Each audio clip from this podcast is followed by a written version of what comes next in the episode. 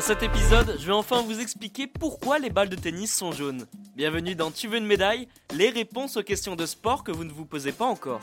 Que vous soyez un grand amoureux du tennis ou simplement une personne qui adore jouer avec son chien, vous avez forcément une petite balle jaune à la maison. Mais pour comprendre d'où vient cette couleur unique, il faut faire un petit saut dans le temps, à une époque où Novak Djokovic, Rafael Nadal et Serena Williams n'étaient pas encore nés.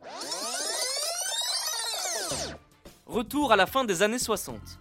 À cette époque, la balle de tennis est blanche ou noire, rien à voir avec le jaune. Et pour le coup, cela ne dérange personne.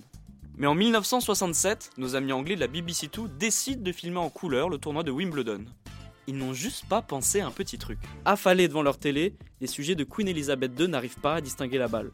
Le dress code du tournoi est blanc, les lignes du terrain sont blanches, le filet est blanc, il y a vraiment tout qui est de la même couleur, c'est dingue. Dans ces conditions, on va pas se mentir, impossible de suivre un match correctement.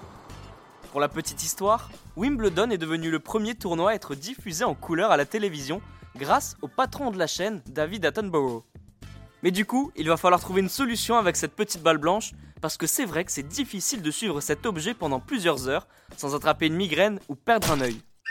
Il faut trouver une solution car le tennis cartonne. Il est de plus en plus diffusé à la télévision. Au même moment, la couleur arrive très vite sur le petit écran. La Fédération internationale de tennis sous la pression des diffuseurs saute sur l'occasion et décide de modifier la couleur de sa balle. Coup gagnant Adieu le blanc ou le noir et bonjour le jaune bien flashy appelé Optic Yellow. Des recherches ont déterminé que c'était la couleur la plus visible à la télévision. On va les croire, car c'est vrai qu'on ne peut plus la rater.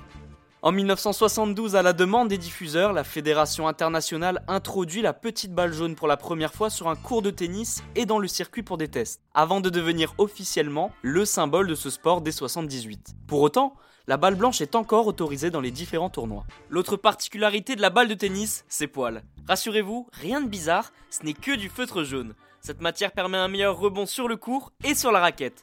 Ce revêtement nous assure des matchs spectaculaires. En résumé, si vous appréciez regarder Roland Garros ou Wimbledon tranquillement dans votre canapé, c'est en partie grâce à cette couleur. Et bien voilà, vous pourrez désormais raconter l'histoire de la balle de tennis.